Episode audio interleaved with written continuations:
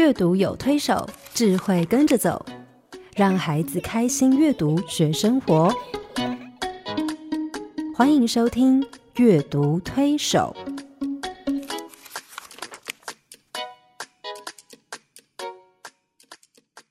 各位朋友，你好，我是黄乃玉。各位听众朋友，大家好，我是刘青燕，欢迎再次加入阅读推手的行列。黄老师，我们前两个礼拜在谈家庭的各种不同的样貌，嗯，包括我们谈到单亲家庭啊、继亲家庭，或者是隔代教养的家庭，还有呃收养的家庭，嗯哼，贫困的家庭跟暴力的家庭，是现在的当代社会的家庭的风貌真的越来越多变，是。常常是我们，哦，我觉得我自己在看的时候，我都有一点措手不及，就是说突然哎，那个家庭又出现一个什么状况，这个家庭也是，我想。对孩子来说，他更难面对。对，其实呃，家庭呃，他的改变也不是呃一种啊，就是微系统的改变，它其实是整个大社会是啊，整个大社会在转变，像从农业社会到工商社会到现在资讯，嗯，你看我们自己的生活就产生多么大的改变是。可是呃。这个中间当然，家庭是社会的最基本的单位，嗯嗯，以至于说我们看到社会的那些改变，是我们生活的还有工作形态的改变，嗯，它就影响到整个家庭的结构、家庭的功能、家庭的运作，嗯，种种的哈。对，那当然，孩子在这个家庭里面，他是。他被生下来，在一个家庭里面，他本来是需要在那里得到一个很安定的啊生活，然后他可以在那里面安心的成长，对，然后安心的长大，然后他才能够成为社会的中间，社会的栋梁。可是现在很多孩子，其实事实上，第一个在家里的时间可能也不是那么多，因为啊父母不在家，那他可能要送到很多不同的地方去，从小。从很小就一直在不同的地方被别人照顾，不是父母，所以那种安定的感觉也减少了。是，当他呃慢慢长大哈，那他随着他的学习啊什么，所以我我有时候都觉得说，现在小孩我们大人常会说啊，你今嘛叫后面啊，你们现在很好命啊，你看你这么小就出过国，哎，我们都到什么什么。可是其实出国哪有是好命的事？那是大人自己在想的。其实对孩子来讲，好命就是他可以安心的长大，对，安心的在父母的呵护下长大。可是这样的孩子真的是现在越来越不容易耶。是啊，所以呃，我想我们今天得花一点时间来谈一谈，嗯，就是说现在家庭的这样各各种不同的样子哈，现在家庭。对孩子到底有什么样的冲击跟影响？对，而我们如何来透过阅读帮助孩子去厘清这些状态，然后呢，让他们有一个预备，对，呃，去面对父母可能随时这个家庭会出现的状况，对，而让他不会慌。是让他可以好好的去面对家庭的改变，或者是什么，或者是他自己的家庭可能是 OK 的，是。可是他周围的孩子，可能他的朋友、他的同才，可能很多在不同的状况，看别人的家庭。对，那借着阅读，借着图画书，他可以更了解别人的一些困境，然后呃，他可以。作为一个更能够啊帮助别人的人，所以我觉得父母不要因为说啊我们家没问题啊，我们家 OK 啊，就不用给孩子看这种书。嗯，我觉得其实啊更需要，更需要借着图画书，而且现在图画书有一些处理的还真是蛮好的，是对，甚至对我们大人也都会有帮助。没错。所以，我们今天又请到了我们的好朋友，是啊，辅仁大学儿童与家庭学系的副教授涂妙如老师，再次来到我们的节目，然后跟我们一起来谈谈当代家庭对小孩的影响。涂老师是黄老师、青燕以及各位听众，大家好，很开心又来到阅读推手的节目，跟大家一起。嗯，好久没来了。你在的那个科系叫儿童与家庭学系，是，所以你们的科系应该是关注两件事，是儿童。跟家庭、家庭跟儿童，你要不要说说看？你觉得现在家庭啊，当代家庭里面，呃，最大的问题或者对孩子最大的影响是什么？啊，其实因为我在幼儿园里面担任呃园长的工作，嗯，其实可以看得到，现在很多家庭真的很辛苦，因为他们工作时间很长，嗯，所以其实孩子在等待家长接的时间越来越久。是。那其实，在我们幼儿园还算好的，因为五点半就请家长能够来接。不过那个时候能够来接家长比较少，应该很少，多半是爷爷奶奶来帮忙接了。嗯，那外面的呃公立的幼儿园，他们可能就是配合家长这样的忙碌状况，然后呢就办理延托的一个课程，让孩子可能留到。六点半，七点半，那真的很晚。其实，在这个过程里面，孩子要忍受那些煎熬，因为等待，然后好朋友一个一个都被接回家去了，剩下他。那面对的可能不是他班上的老师，因为老师每天轮流来照顾这些孩子们，所以这种心情其实也需要让。啊，家长可以有机会来了解，所以今天可能要介绍这本书是妈妈快点来接我，也许可以让父母来了解一下孩子的心声。所以忙碌对现代的家庭里面的孩子来说，是一个是他们必须先面对的一个很大的问题。父母很忙，而现在孩子又生的少。对不对？是希望父母看到这样的书名，不要不敢翻开，因为他书名就叫“妈妈快点来接我”。今天老师念给我们听听哦，好吧，啊，这个是青林出版社出版的书哈，是日本的作家名曲之金跟大友康夫他们合作的一本书。那其实它呈现的就是跟妙如老师刚刚讲到的那个托儿所延托，是不是延托的状况？大家都回家了，对。然后小孩剩下他一个人在那边等爸爸妈妈来的心情，我觉得有时候父母因为太忙，就觉得说啊，你那边有人照顾你就好了。可是他们忽略的是孩子的心情，那个感觉。对，我觉得这本书其实把那个孩子的心情描绘的非常的详细哈。是好，那个小女孩说，当我和小健、小雅还有由美一起玩的时候，小健的妈妈来了。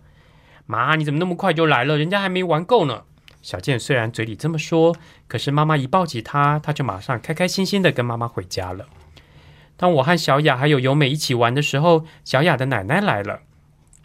奶奶，你怎么那么快就来了？小雅虽然嘴巴这么说，可是一听见奶奶说：“哎，我们一起回家烤饼干吧。”他马上开开心心的跟奶奶走了。当我和由美一起玩的时候，由美的爸爸来了。爸爸，你怎么那么快就来了？而由美的嘴里虽然这么说，可是她一见到爸爸，爸爸就说：“嗯，今天爸爸要念很多图画书给你听哦。”他马上开开心心的跟着爸爸回家了。现在只剩下我一个人在等妈妈。好，我决定当国王。我有三个同伴陪我。那三个同伴是谁？一只泰迪熊，一只小猪，一只大象。是，熊熊也会过来抱我。这只熊熊突然哪里冒出来的？可能是想象的。嗯，把我抱得紧紧的，让我在他的怀抱里磨来磨去，抱着我转来转去，抱起我玩倒立。不管我要哪一种抱法，他都愿意抱我。猪会做点心给我吃，条纹饼、圈圈饼、巧克力饼、砂糖饼，不管什么饼干，他都会烤给我吃。还有。大象会念图画书给我听，只要我喜欢的图画书，它全部都愿意念。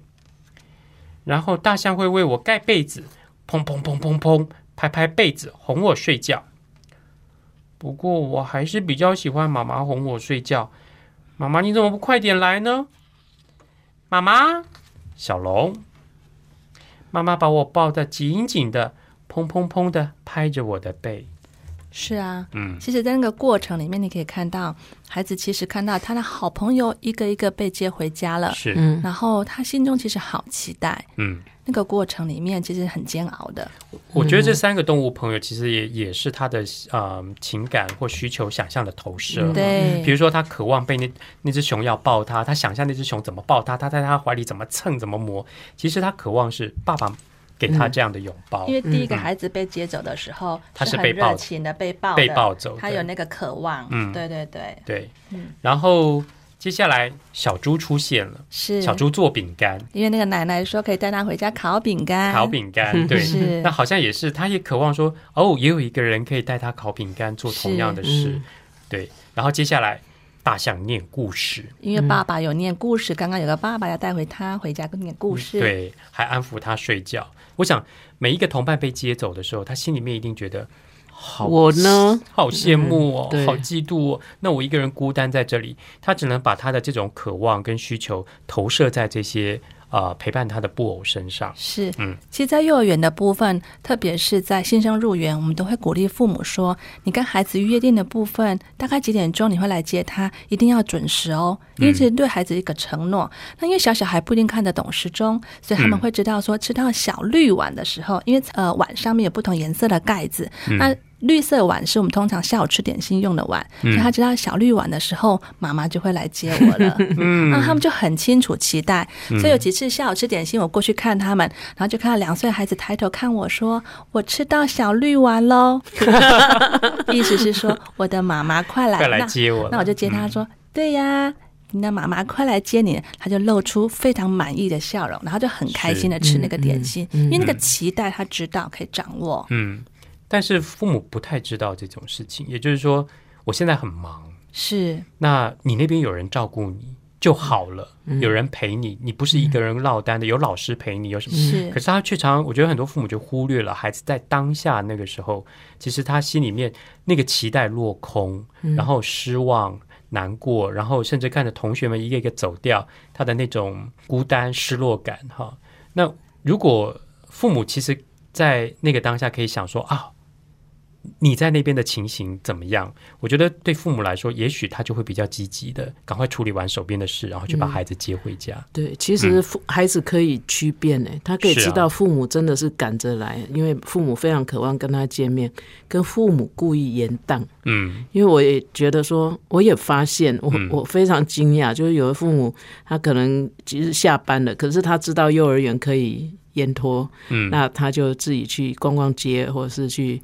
呃，洗好澡，吃好东西，然后才来接孩子。对，那那他觉得父母可能觉得说，在我就是已经休息过，或者是在我很高兴的情况之下来接孩子，情绪上是对孩子比较好的。可是对孩子来讲，嗯，你并没有把我放在你的第一第一顺位。嗯，我觉得那个对孩子来讲。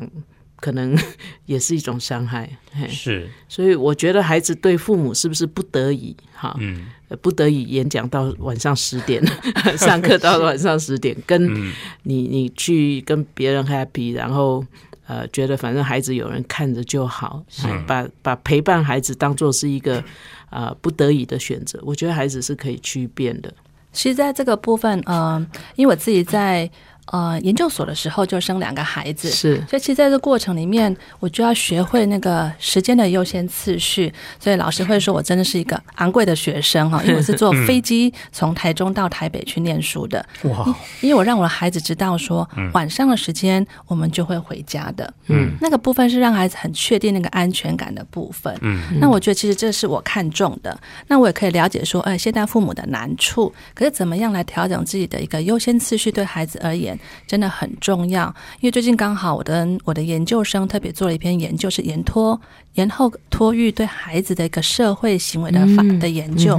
那的确发现说，其实延到六点七点之后回家，孩子他们真的学的比较多的无助感，因为他们觉得怎么样。啊，也没有办法改变这个事实，所以他们有比较多不利的社会行为的表现。嗯，那可能比较容易多的一些攻击，也许这样比较赢得人的注意。嗯，所以其实这个部分可以去了解一下，孩子其实有些情绪没有被满足。嗯，那怎么样跟孩子来谈谈？也许父母有难处，怎么样让孩子可以了解？那这个部分达成一个彼此的一个共识，其实需要的。嗯，对，不然孩子在面对父母忙碌这件事情，他并不知道爸爸妈妈在忙什么，他只知道。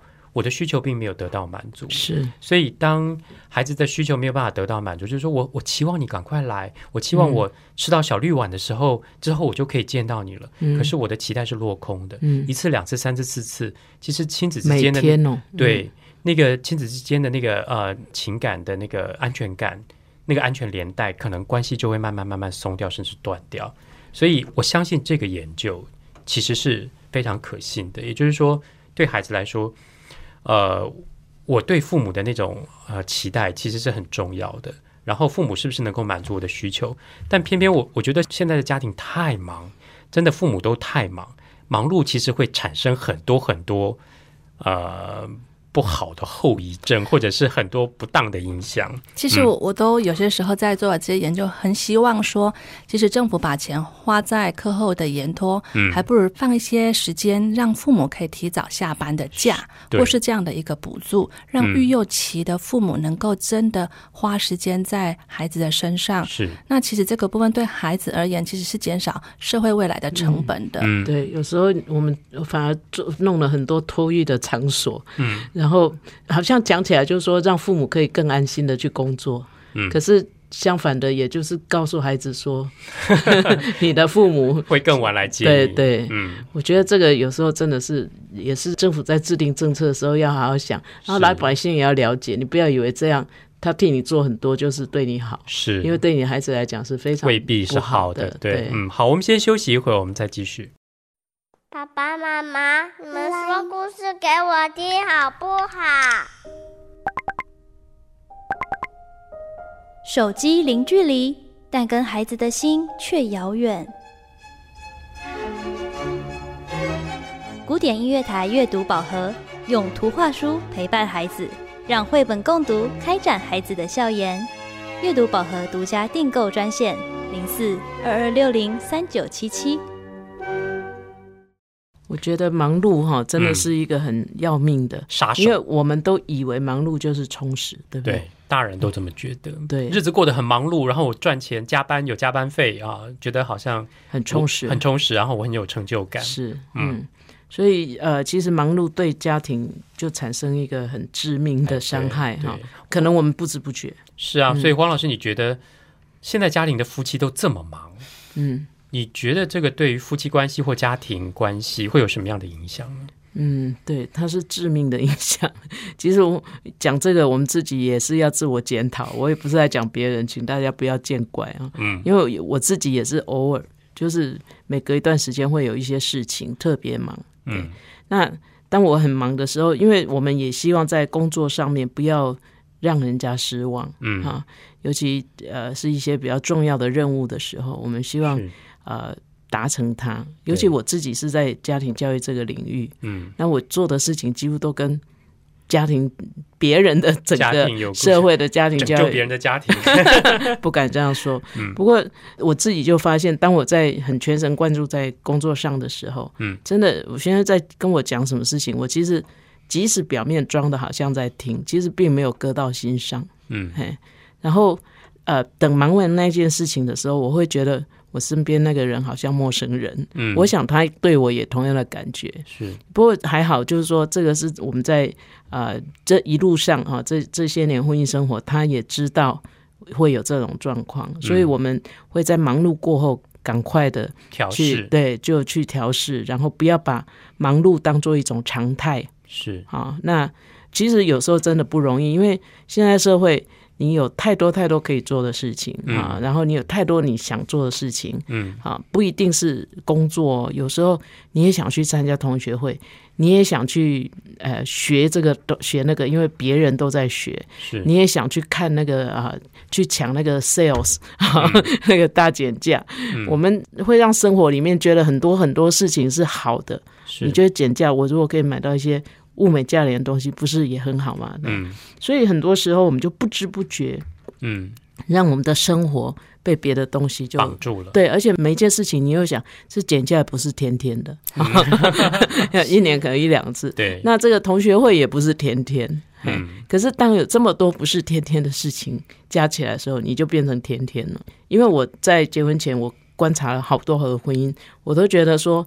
哎，这结婚真的是恋爱的坟墓哎，嗯。啊，因为恋爱的时候你会花时间，你会把对方当做 priority，嗯，你的第一顺位。是，所以你会永远有时间给对方，嗯，对，你在忙，对方一个电话说，哎呀，我怎么样，你会想办法去，对，可是当结婚以后，我们就不知不觉把家人的需要往后移了，啊，别人需要我们可能会去。盛情相助，可是那些事情是不是是不是我们真的需要需要去做的？其实我自己在学习，就是说，其实没有真的那么多非做不可的事。对啊，然后慢慢自己学习去过滤一些事情。哈，那。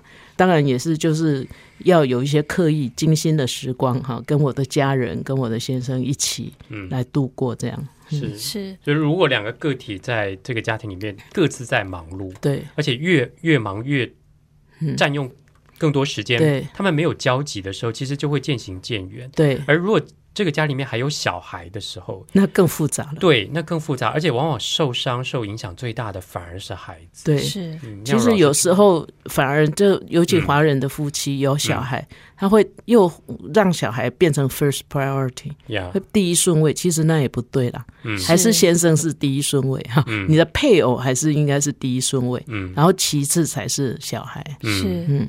真的其实相当不容易。那刚刚嗯老师所提到的部分，我就想到说，其实我常在排行事历的时候。因为年度行事历，下一年度就要排很多的一些活动的时候，我会先跟先坐下来，有些家庭时间先预留，因为那是第一顺位。接下来有空的时间才做一些安排。可是不是每个家庭都有机会把这个顺位先排好，所以有本书就其实就谈到了忙碌家庭之后可能产生了一些冲突或是一些吵架。那孩子那当中其实他们很惊讶，不知道怎么去处理这样的一个状况，甚至很挫折。所以有本书就挺好的。叫做好事成双。哎，我很喜欢你带来的这本书。哎，你知道，第一个我见过这本书的作者巴贝克尔哦，是，她是一个非常有趣的女士，就是她可能嗯，包括她在讲她自己的作品的时候，我觉得她的脑袋永远是非常正面的，充满乐趣的。所以这从她的作品里面其实可以看得到。那这本书呢，其实。明明讲的是一件对小孩来说是一个很困扰的，甚至伤害性的事，很痛苦的事情。可是他的书名很有趣，叫《好事成双》。对，这个事情是什么呢？他其实在讲爸爸妈妈因为过度忙碌，渐行渐远，甚至到最后要离婚。是，那孩子应该用什么样的态度去面对？哈，那这本书对书里面的这对小兄妹来说，实在是，嗯。我本来以为是一本呃对孩子来说负荷情感负荷很重的书，但后来发现不是。每次讲这本书，大家都哈哈大笑，可是哈哈大笑之余，又有很深的思考在后面。对，好，欧丹米跟欧宝拉呢是两个人见人爱的小孩，但是他们的爸爸妈妈却是一对问题夫妻，每件事情都合不来。譬如说，妈妈不喜欢爸爸的姑妈，然后呢，那。那个爸爸就不喜欢妈妈的谁的什么亲戚，然后呢，妈妈不喜欢受不了爸爸在鱼缸里养鱼，哎，爸爸就受不了妈妈煮的菜很难吃哈，所以他们一天到晚在吵架，然后一天到晚在意见不合。那他们两个人对同一件事情完全没有共识，住在同一个屋檐下是非常痛苦的事情。包括爸爸觉得要搭帐篷钓鱼度假，这才是真正的度假哈，妈妈却觉得说要搭游轮才是度假。爸爸喜欢小狗，妈妈喜欢大狗。那他们对于每一件事情的意见都不同，所以刚开始他们是一对郎才女貌的夫妻，但是因为他们讨厌彼此，厌恶的心情就写在脸上，就让他们变得越来越丑哈。那其实这边有一个画面是很有趣的，就是从年轻到啊中年，对他们的样貌的改变哈。对，本来是哎郎才女貌，好像彼此相爱的夫妻，可是后来呢，却看到。每个人看对方的眼神都不对了哈，那他们开始想办法恶整对方。欧先生在欧太太的沐浴盐里面放了水泥粉，哇，就凝固了。对，然后呢，欧太太把炮竹放进欧先生的香肠里，让他爆炸。那为了报复呢，欧先生又放了一些那个蚊子的幼虫结结绝哈啊，放在他的那个敷面泥里面。而欧太太呢，则是在欧先生的帽子里面放了一堆牛送来的礼物，什么礼物？牛粪。于是呢，欧先生又很生气，用热水洗欧太太的内衣，让她的灯笼裤全部缩水了。两个孩子，欧宝拉跟丹米，宝拉跟丹米每天看到爸爸妈妈在做这些蠢事，都好担心。他们觉得，也许是自己害爸爸妈妈变成那样的。是。于是他们好难过，不知道该怎么办才好。他们决定问同学。是不是大家也有这样的问题？他们在学校的那个布告栏贴了一张告示，说：“你们也有问题父母吗？来参加我们的聚会吧。”好多结果好多小朋友都跑来参加他们的聚会。那他们讨论的结果是：如果父母的行为幼稚的像五岁小孩，那不是孩子的错。哇，天哪！我觉得这句话 对很多父母来说大概非常刺耳。那丹米就问说：“那我们该怎么办？”宝拉说：“我想到一个办法。”他们就去问牧师，可不可以帮他们的爸爸妈妈举办一场不结婚典礼。那牧师说：“嗯，真是了不起的主意，这可能是他们唯一一件两个人都同意的事。”爸爸妈妈说：“太好了，为什么我们都没想到呢？”宝拉跟丹米说：“因为你们只会吵架。”他们于是宝拉跟丹米开始帮妈妈、爸爸筹备这场不结婚典礼。他们发帖子、订蛋糕，然后呢，举办了这场。很多人都来参加不结婚典礼，哈。然后参加完那个不结婚典礼以后呢，爸爸妈妈就各自搭飞机出发去不蜜月旅行。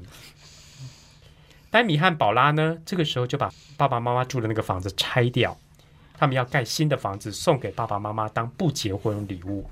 于是他们在那块地方盖了两栋房子，一个是爸爸喜欢的房子，一个是妈妈喜欢的房子。那这两个房子中间呢，有一个秘密的通道连接，那个很窄的秘密通道只有宝拉跟丹米可以通过。当然啦，从那天之后呢，宝拉跟丹米就非常高兴了，因为他们有两个家，所以他们想要的东西都可以有两份。那从此以后呢，两个人就很快乐的跟爸爸妈妈各自过着幸福的生活了。这是一个蛮。蛮有趣的，颠覆性的，对于父母不和或者是啊渐行渐远，甚至离婚的一个蛮新的一个思考角度。是，嗯，很心酸的故事呢，虽然很有趣，对，是，嗯，因为其实，在啊父母的吵架过程里面，其实孩子会先想，是我造成的吗？是，那个过程其实对孩子来说最煎熬了。嗯。我怎么样去修复这件事情？对，是，所以他们其实真的是想不到好法子了，只好找同学来商量。嗯，就发现大家都有这种经历，发现这种经历的孩子还真是多。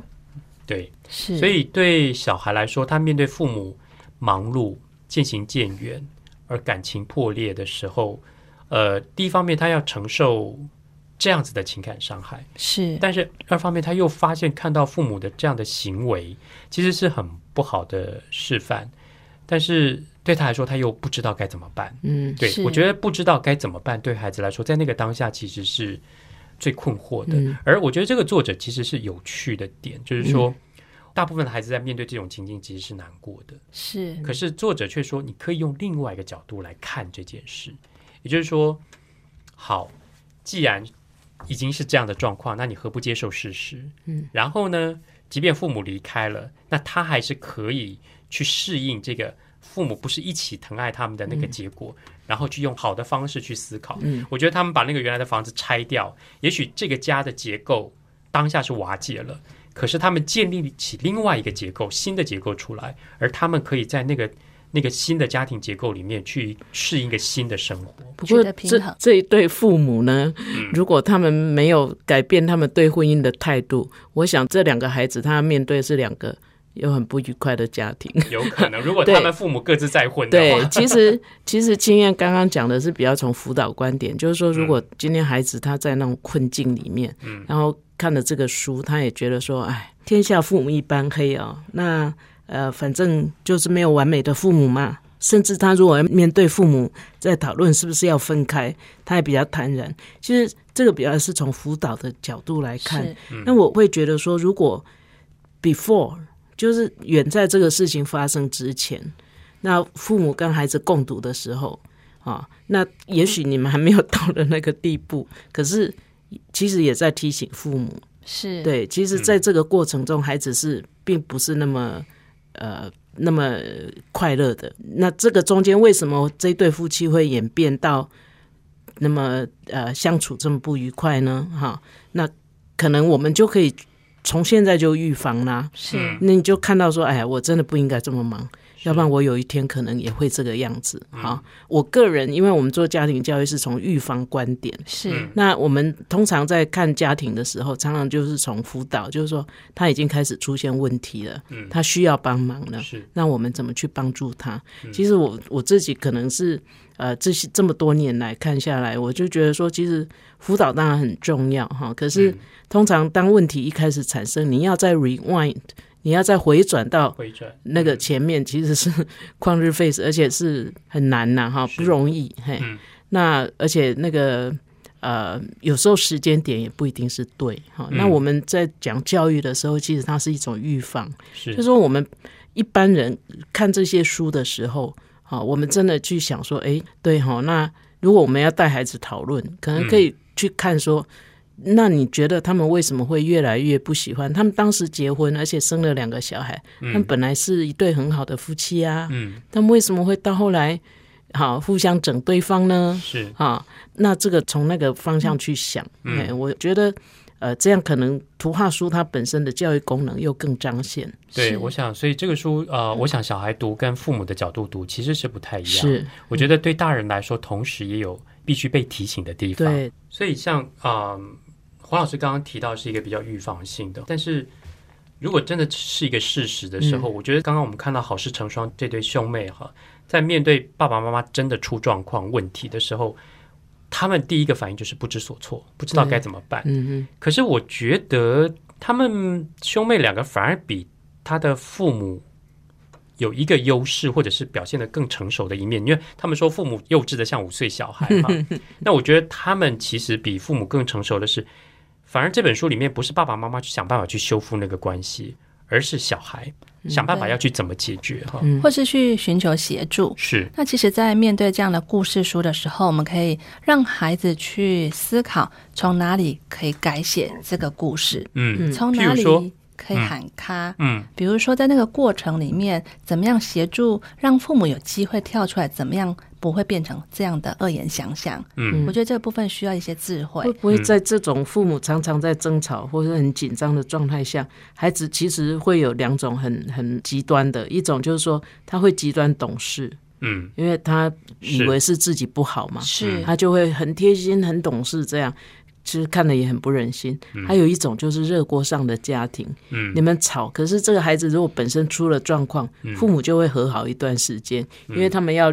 联合来面对孩子的问题，所以很多问题孩子也是会这样产生，因为他只要很多问题，他是个 trouble maker，嗯，那父母就得放下彼此的成见来对付他，那他觉得哎，这个反而让他很安心，所以其实啊，这个过程不是孩子都有足够的成熟，对，所以嗯，我想小孩在面对这种状况的时候，尤其是大人的问题是。他其实是真的很无能为力，对。然后他常常就是怪罪自己，哈。是。那我不晓得，如果嗯，妙如老师，你平常在跟小孩接触的时候，或跟幼儿接触的时候。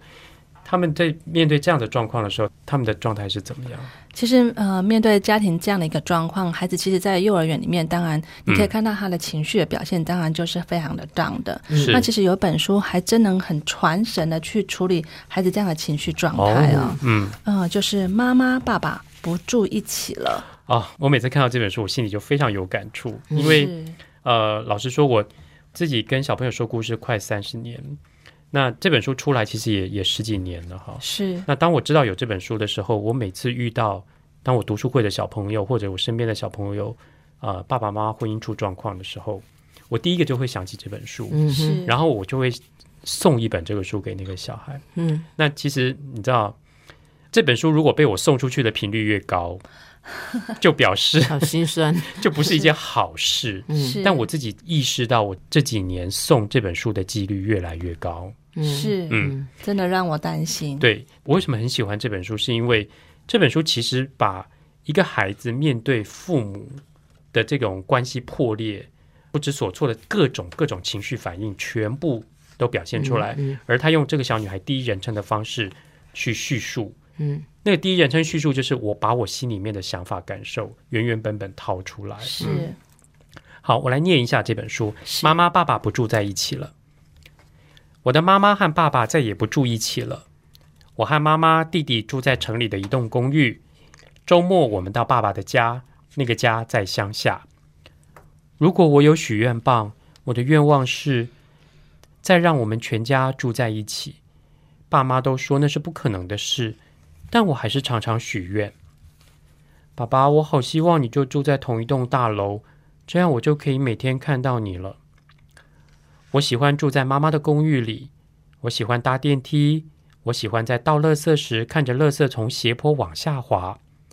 我也喜欢住在爸爸的房子里，我喜欢到后院喂马，我喜欢和以前的朋友玩。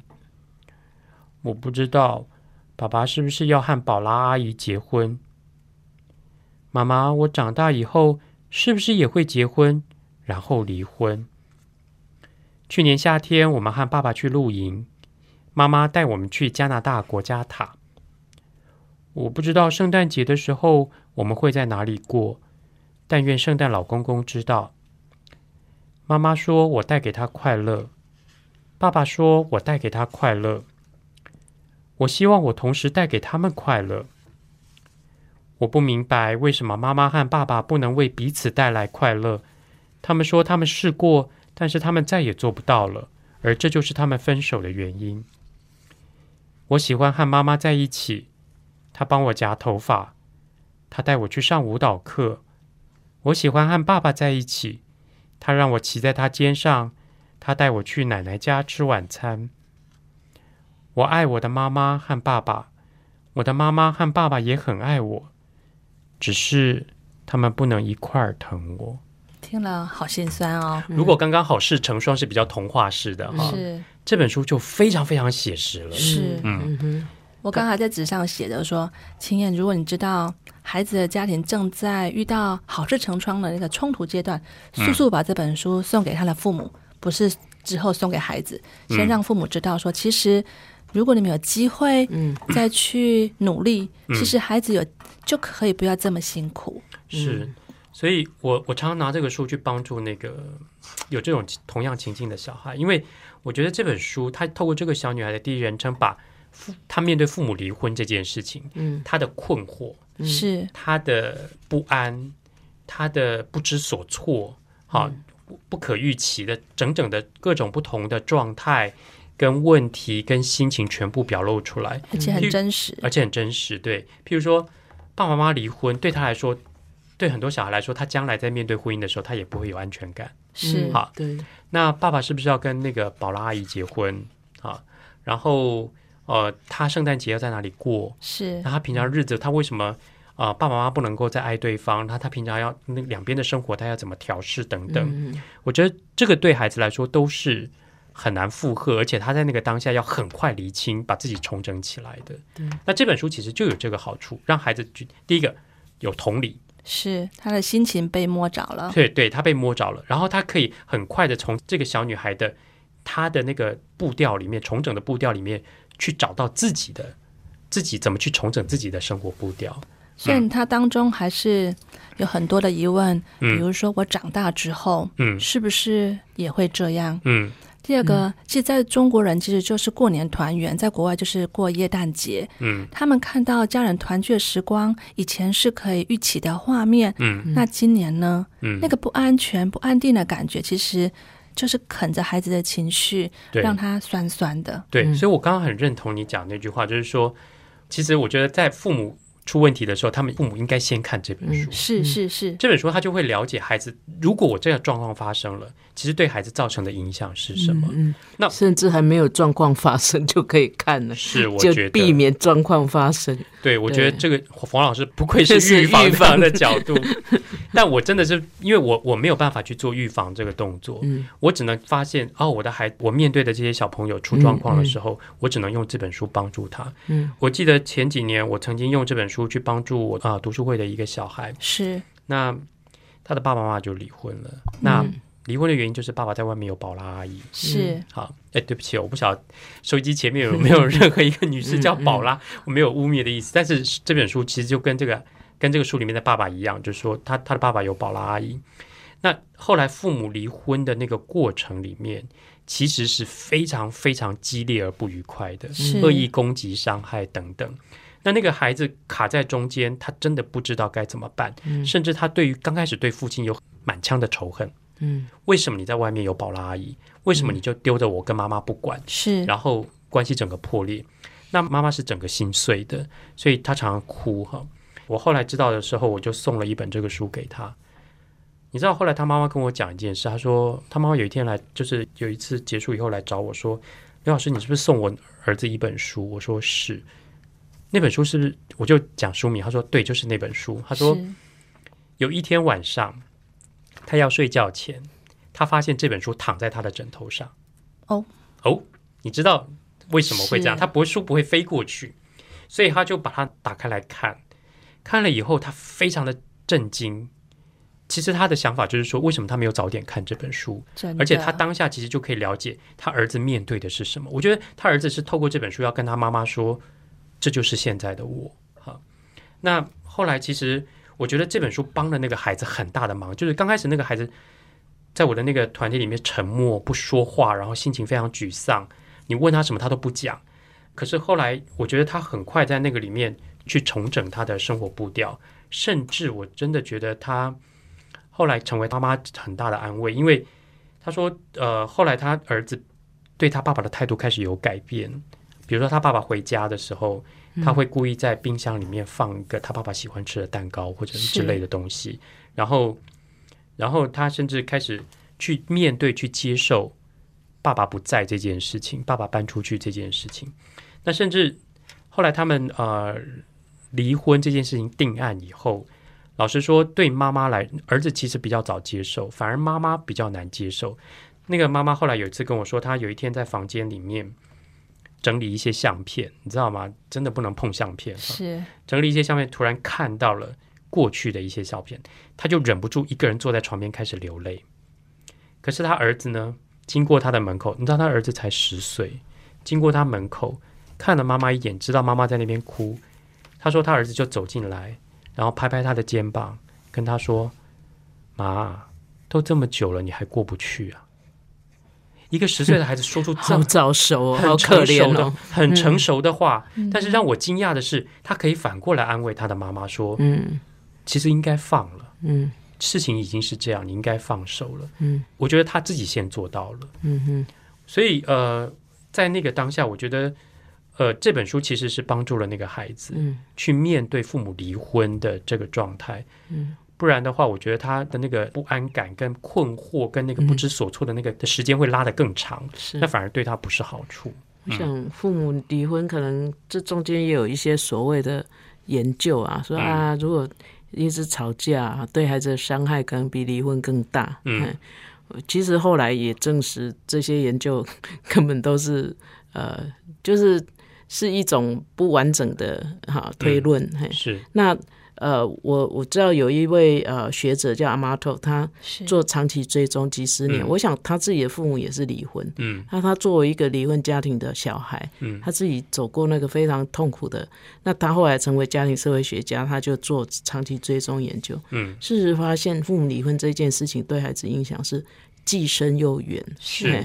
一直到孩子成人，是。终甚至是终身，终身，而不是在十岁或者几岁的时候，嗯，也不是只有在发生离婚这件事情的当下，嗯，那当然，我想，呃，大人有大人的苦衷，哈，有时候真的是很多情况，然后，哎，这个实在是忍无可忍，嗯，可是，呃，我想必须大人要停止。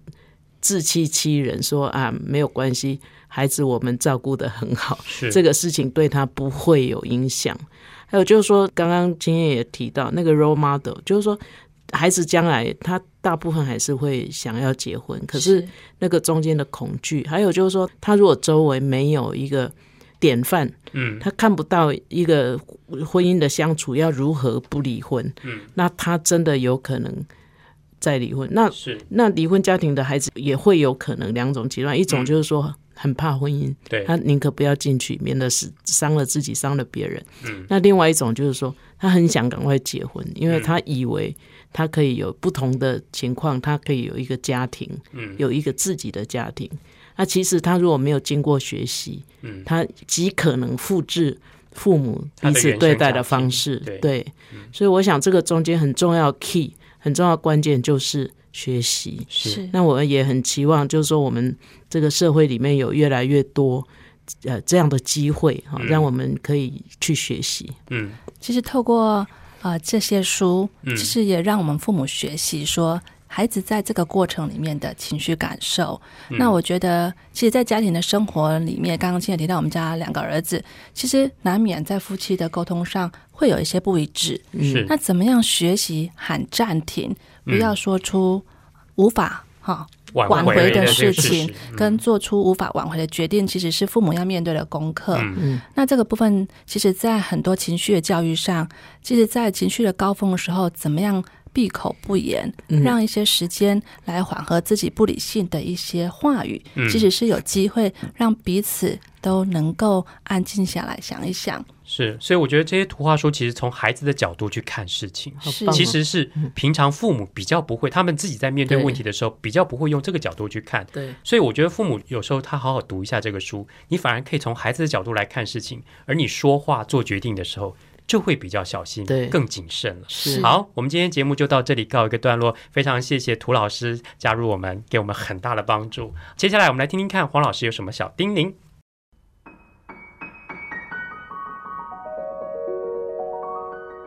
乃玉老师的阅读小叮咛。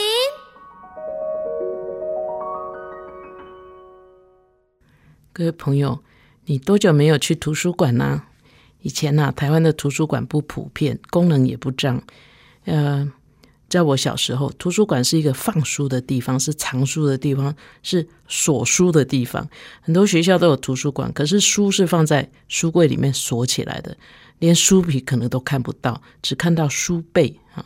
那公立图书馆的书很多都是不值一读的，这些讲难听一点就是书渣啊，就是不晓得哪里找来的哈。那也许我们这一代的大人哈，一般对图书馆的印象都不怎么样，呃，正向哈。可是啊，你们注意到现代的图书馆就充分的发挥这个服务读者的功能啊。那很多图书馆员也都越来越专业啊，他们职责呢就是让读者去找到他们需要的书啊，呃，需要的时候也让读者借回家去享受，所以越来越多人借阅，也表示图书馆员水准越来越高。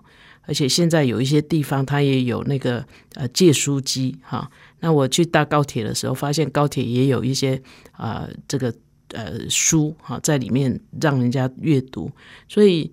啊，我们可以看到有很多小地方哈，都表示啊，图书馆其实越来越啊重视它自己的啊功能哈。可是我们这些使用者也很重要哈。我们如果多多的使用图书馆，图书馆才会进步哈。那使用起来也就越愉快啊。我们呃，其实，在孩子哈呃在我们身边的时候，我们尽可能的全家要找固定的时间一起去图书馆。然后找资料啦，不管是翻阅书刊啊，或是去欣赏别人的啊，去看看别人在看什么书 都行啊。有一些图书馆也有会办活动哦，哈，呃，有他会有固定的时间，有说故事哦，有专人有故事故事哥哥、故事姐姐去那边说故事哈，让孩子听听除了父母以外的呃说的故事，然后有戏剧表演，有特展。嗯，也都跟阅读有关啊，能够常常去图书馆，懂得运用图书馆，才会跟书建立不解的缘分。本节目由 FM 九七点七台中古典音乐台制作播出，邀您一同享受阅读，丰富孩子的生命。如果你对这个节目有任何想法、建议，我们都很欢迎你在 Apple Podcast 留言打分评星，也邀请你订阅这个节目并分享给身边的朋友。感谢您的收听，我们下集再见，拜拜。